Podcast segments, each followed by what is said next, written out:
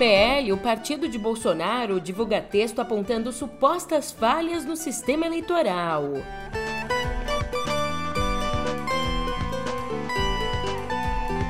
E TSE reage duramente ao documento.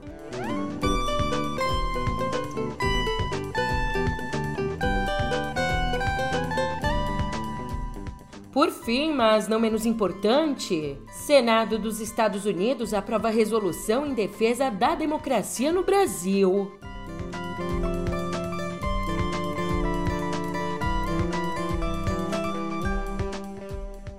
Um ótimo dia, uma ótima tarde, uma ótima noite para você. Eu sou a Julia Keck e vem cá, como é que você tá, hein? Nessa quinta, dia 29, o clima é de tensão. Eu confesso que eu tô aqui com o coração na mão. É reta final para as eleições e aparentemente Bolsonaro tem sim uma carta na manga para não desapegar do poder, mesmo perdendo nas urnas. Calma, eu já te conto isso direitinho no pé do ouvido.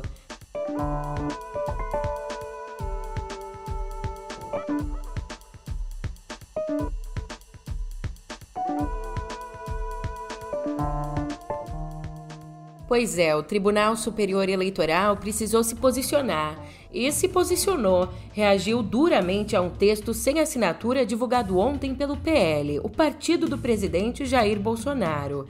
Esse texto aponta supostas falhas e irregularidades nas urnas. Então, diante dessas afirmações, o TSE as classificou como, aspas, falsas e mentirosas, sem nenhum amparo na realidade, numa clara tentativa de embaraçar e tumultuar o curso natural do processo eleitoral. Ainda, o presidente da corte, o ministro Alexandre de Moraes, mandou que o material fosse anexado ao inquérito das fake news no Supremo Tribunal Federal. E para você entender bem do que a gente está falando aqui, o documento aponta 24 supostas falhas no processo de votação, inclusive no que trata do sigilo do voto, dizendo que servidores e colaboradores do TSE têm poder absoluto de manipular o resultado da eleição sem deixar qualquer rastro. Você vê só. Olha, esse texto atacando as urnas foi distribuído pelo vice-presidente do PL, o deputado bolsonarista Capitão Augusto. E quando a gente acha que não dá para piorar, essa distribuição aconteceu exatamente um dia depois do presidente do PL, o Valdemar Costa Neto, ter se reunido com Alexandre de Moraes e reiterado a confiança do partido no sistema eleitoral. Por enquanto, nem Costa Neto nem os dirigentes dos outros partidos do Centrão vieram a público respaldar ou negar o teor dessa tal auditoria. Inclusive, vale dizer que várias falhas apontadas já haviam sido desmentidas por órgãos como o Tribunal de Contas da União, que também também participa da fiscalização eleitoral. E sobre tudo isso, como bem aponta Bruno Bogossian, abre aspas. A campanha de Jair Bolsonaro lançou o aviso formal de que o presidente tentará tumultuar a eleição. Em papel timbrado, o PL divulgou que seria uma auditoria das urnas eletrônicas sem apresentar uma única prova de fraude no sistema. O documento estava pronto desde 19 de setembro, mas só veio a público nessa quarta, a quatro dias do primeiro turno. Ainda no início da semana, Bolsonaro voltou a dizer que só vai respeitar o resultado da eleição se a considerar limpa. O relatório do PL não é capaz de atestar o contrário, mas deve ser usado para incitar uma agitação em caso de derrota. Tudo indica que Bolsonaro desistiu de vez de ganhar no voto. Fecha aspas. Enquanto isso, também ontem, o Senado dos Estados Unidos aprovou uma resolução em defesa da democracia aqui no Brasil. Essa resolução, proposta pelo senador independente Bernie Sanders, ela, ela recomenda que a Casa Branca não reconheça e rompa relações com o governo brasileiro que chegue ao poder por meios ilegítimos. E por mais que não obrigue Washington a tais medidas, essa resolução dá mais peso às declarações dos Estados Unidos em apoio ao sistema eleitoral brasileiro e à legitimidade das nossas urnas. Ufa! E você sabe quem é que mandou uma mensagem ontem por vídeo para Bolsonaro? O Neymar. Fala, presidente Bolsonaro, Tarcísio, Michele. É, passando para agradecer a visita ilustre de vocês. Queria muito estar junto, mas infelizmente é, estou longe. mas na próxima vez estarei junto, tá? Espero que vocês aproveitem essa visita aí no Instituto, que é o meu maior gol já que eu fiz na vida. E eu estou muito feliz que vocês estão aí, tá? Beijo enorme, fica com Deus. Tchau, tchau. É, ali na gravação, Neymar aparece agradecendo a visita que o presidente e a comitiva fizeram ao projeto social dele em Santos, no litoral de São Paulo. E bem, por mais que o jogador não tenha feito qualquer declaração de apoio ou não tenha indicado o voto dele, adivinha só, o vídeo foi usado na campanha de reeleição. O ministro das Comunicações, o Fábio Faria, compartilhou a gravação nas redes sociais com o texto: Valeu, Neymar! Todos de verde e amarelo com a camisa da seleção para votar no nosso capitão no domingo. Fecha aspas. Ô, Dozinha, eles estão lá só no rebote, esperando qualquer migalhinha para usar na campanha. Tá puxado, tá puxado. Mas ó, quem não deixou dúvidas sobre o apoio a Bolsonaro foi o ex-ministro do Supremo, o Marco Aurélio Melo, que já tinha anunciado o voto dele, mas agora, numa entrevista, reiterou o posicionamento. Evidentemente, se persistir a polarização de hoje, não poderei votar em um candidato, muito embora tenha feito no passado, num candidato que foi condenado em processo crime quatro vezes por crime contra a administração pública. Eu estaria traindo, portanto, a minha trajetória como juiz atuante em colegiado. E foi uma trajetória bem longa, de 42 anos. Ainda na área dos bolsonaristas, ontem os bolso apoiadores, a bolso patota, essa galera toda aí foi às redes sociais reclamar de um gesto feito por Alexandre de Moraes durante o julgamento em que o TSE confirmou a proibição do presidente usar os palácios da Alvorada e do Planalto para fazer as lives eleitorais. Mas, Julia, que gesto o Alexandre de Moraes fez? Num dado momento do julgamento, Moraes olha para frente, passa o dedo indicador pela garganta e faz uma careta com a boca. O tribunal não se manifestou, mas, segundo fontes, o ministro fez o gesto de degola como uma brincadeira com o assessor que demorou a atender um pedido dele. Aliás, ainda nas redes, nos aplicativos, essa galera também tá com uma carta na manga caso o Bolsonaro perca. Pois é, num grupo bolsonarista do Telegram que eu tô, o usuário Bernardo Bandeirinha do Brasil escreveu assim: Uma coisa é certa, meu caro, não será nas urnas que essa coisa será decidida. Daí responderam: Se Bolsonaro não vencer, vai ter uma guerra civil, somos a maioria. E sabe quem é que concordou com essa mensagem? A dona Esther, que tem escrito no perfil dela no status Paz e Luz. Oi, Estherzinha, bonitinha. A senhorinha escreveu assim: Tô dentro, é questão de vida ou morte e morro lutando pelo meu país. Brincadeira, tô brincando. E olha só, enquanto alguns preparam um plano B se não vencerem no voto, outros se articulam para fazer do voto uma ferramenta de ampliação da diversidade no poder. Diante da falta de demarcação de terras e também diante da ação livre de garimpeiros e outros criminosos nas terras indígenas, agora os indígenas querem ocupar um espaço maior na política para defender todas essas causas. De acordo com o TSE, o número de candidatos que se identificam como originários cresceu 40% em relação às eleições de 2018, passando de 133 candidatos para 186. O objetivo é formar uma bancada do COCAR. Hoje, a deputada Joênia Wapichana é a única representante indígena no Congresso.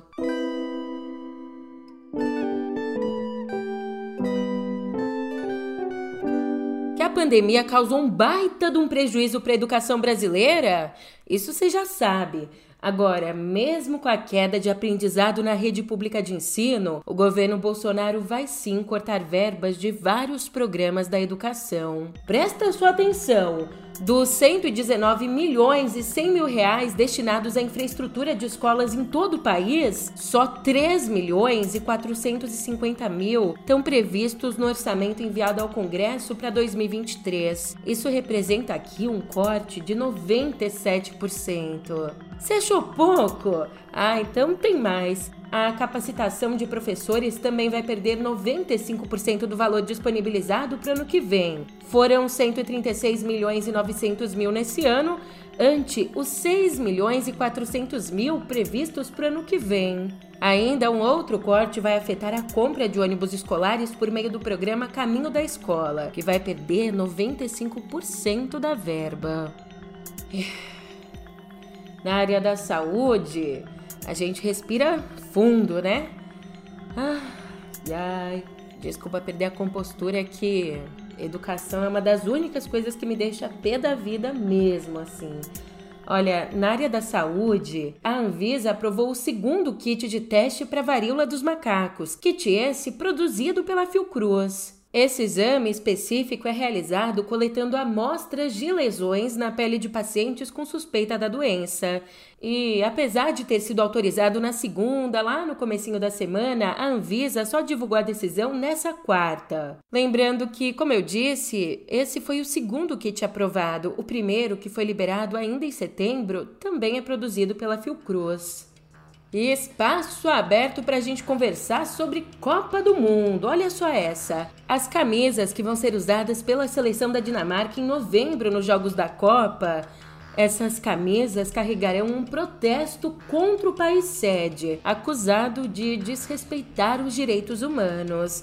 Se você não sabe, existem relatos de que trabalhadores migrantes que foram ao Catar ajudar na construção dos estádios e de toda a infraestrutura da Copa, esses relatos apontam que milhares e milhares sofreram acidentes por conta das péssimas condições de trabalho e chegaram até mesmo a morrer no país. Daí, com todas essas acusações, o fabricante do uniforme dinamarquês divulgou nessa quarta uma versão preta da camisa em homenagem aos trabalhadores migrantes que morreram nas construções para receber o torneio. E além desse protesto, a Dinamarca também participa de uma campanha com outras sete seleções europeias contra a homofobia. Seleções que, durante a Copa, vão estampar as cores do arco-íris nas braçadeiras de capitão.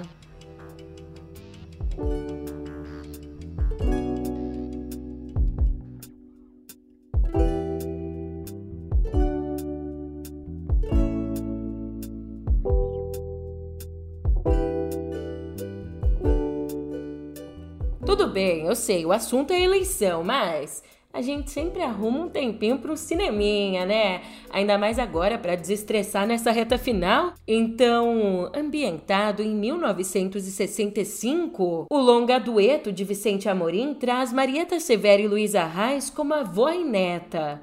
A avó que acaba de perder o filho num acidente de trânsito justamente durante a ditadura e que então decide pegar a neta e partir para a Itália. Isabel, Estou indo para a Itália. Quero levar a Cora comigo. Cora é minha filha, Lúcia. Perché pensi che sia venuta? Non lo so. Mi è piaciuto il cartello. Beh, credevo che magari... Agora, se você quer rir, gargalhar... Não assista Sorria, um filme de terror sobre uma médica que passa a ser assombrada por uma entidade sorridente. I know you're nervous. I just want to have a chat. I'm seeing something no one else can see except for me. It's smiling at me.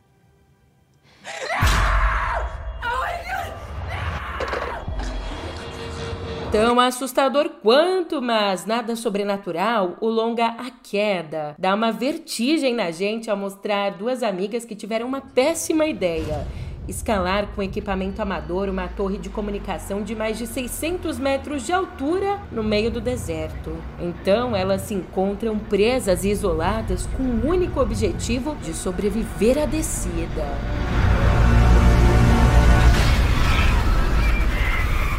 Mas também, né? Que ideia de jirico, vamos combinar?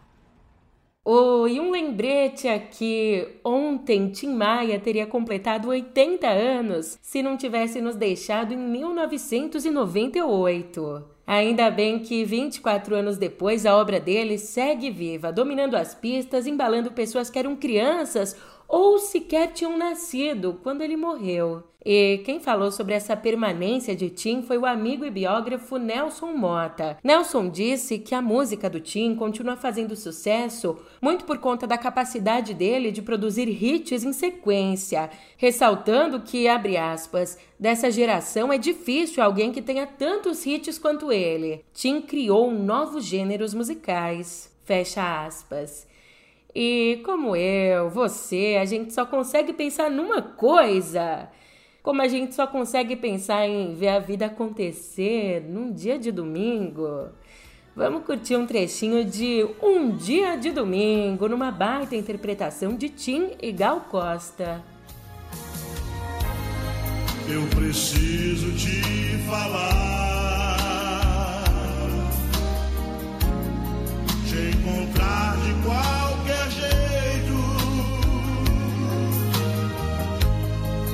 sentar e conversar. Depois andar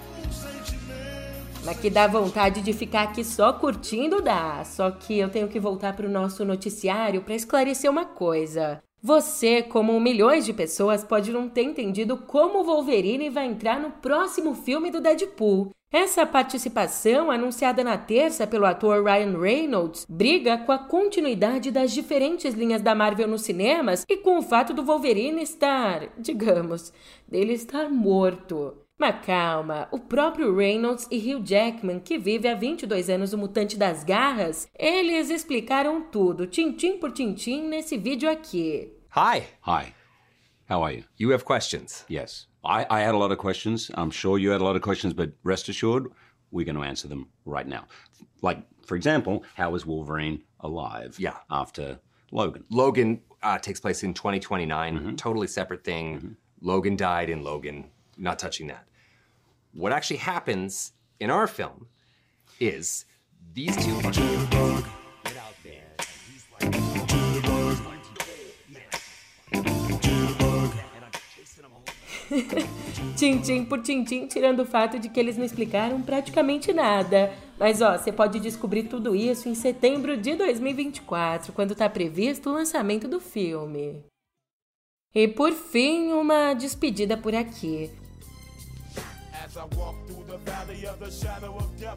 O rapper Coolio, conhecido pela música Gangsta's Paradise, morreu aos 59 anos nessa quarta. Nascido Artis Leon Eve Jr. e mundialmente conhecido como Coolio, ele é um dos grandes nomes da geração de ouro do rap americano dos anos 90. Ao longo da carreira, o cantor vendeu cerca de 17 milhões de discos. E, de acordo com o empresário dele, Coolio morreu enquanto visitava a casa de um amigo em Los Angeles. A causa oficial não foi determinada, mas a suspeita é de parada cardíaca.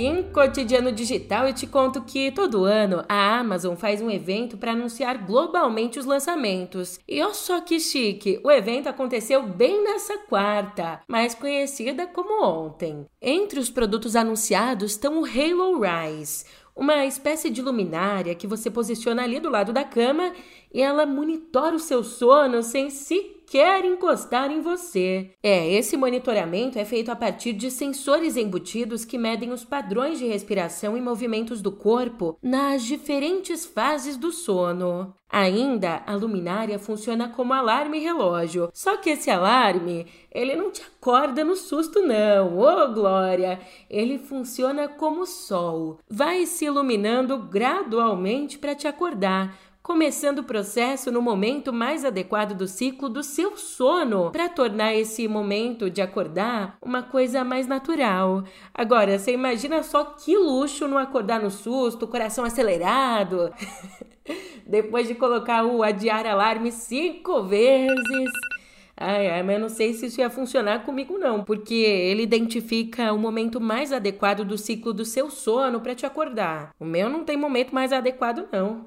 É uma canseira só que ele vai me deixar dormindo ali 48 horas. Brincadeira, ó, tem mais lançamento por aqui. A Amazon também apresentou o Kindle Scribe, uma versão do leitor de livros do Kindle que leva uma caneta para anotações na tela. Além disso, também apresentou o Robô Astro, que já tinha sido anunciado no ano passado. Esse robozinho aqui funciona como uma Alexa com rodas e consiste numa tela interativa com múltiplos sensores.